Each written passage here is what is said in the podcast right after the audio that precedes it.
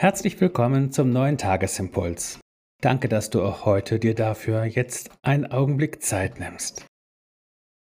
Die Losung des heutigen Tages steht in Jesaja 65 und sie lautet: So spricht der Herr, wie wenn man noch Saft in der Traube findet und spricht: Verdirb es nicht, denn es ist ein Segen darin.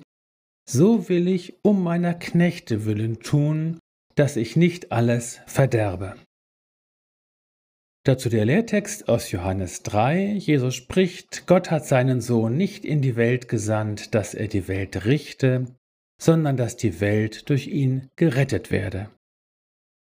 Auf die Reste sehen, das ist unser Thema heute. Zu jeder gut geführten Küche gehört das Thema Resteverwertung. Lebensmittel sind ein kostbares Gut, das nicht verschwendet werden sollte, das wissen wir. Das Sprichwort, das die Losung heute zitiert, spricht sogar vom Segen, der jedem Lebensmittel innewohnt, der nicht verderben soll. Was nach all den Katastrophen der Verbannung nach Babylon und den äußerst bescheidenen Neuanfängen danach vom Volk Israel übrig geblieben war, war ebenfalls so ein Rest. Und die, die über all das auch noch den Glauben bewahrt hatten und sich zu Gott hielten, waren es allemal. So ist Gott, er hat den heiligen Rest im Blick. Er schaut nicht abschätzig auf ihn mit den Worten, das lohnt nicht mehr.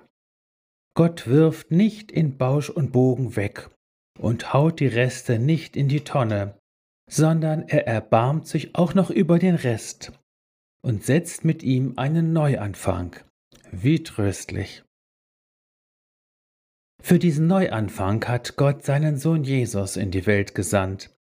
Daran erinnert uns heute der Lehrtext. Und jetzt geht es nicht nur um das Volk Israel, sondern um alle Welt, dich und mich eingeschlossen. Gerichtet, geurteilt, verurteilt, verdammt und verworfen wird in dieser Welt genug. Fast möchte ich sagen, das kann jeder. Aber retten?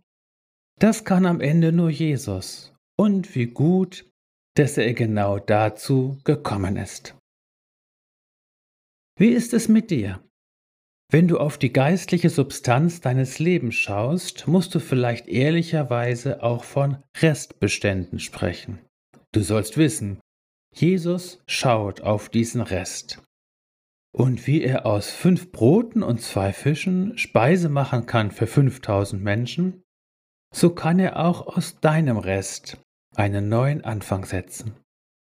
Am Ende wirst du staunen, wie in der Speisungsgeschichte Matthäus 14, dass es nicht gerade mal so gereicht hat, sondern dass alle satt geworden sind und sogar noch viel übrig geblieben ist. In Jesus bist du gesegnet, er ist immer noch dein Retter und Erlöser. In Jesus bist du gesegnet, vertraue ihm deine Reste nur an, du wirst noch staunen.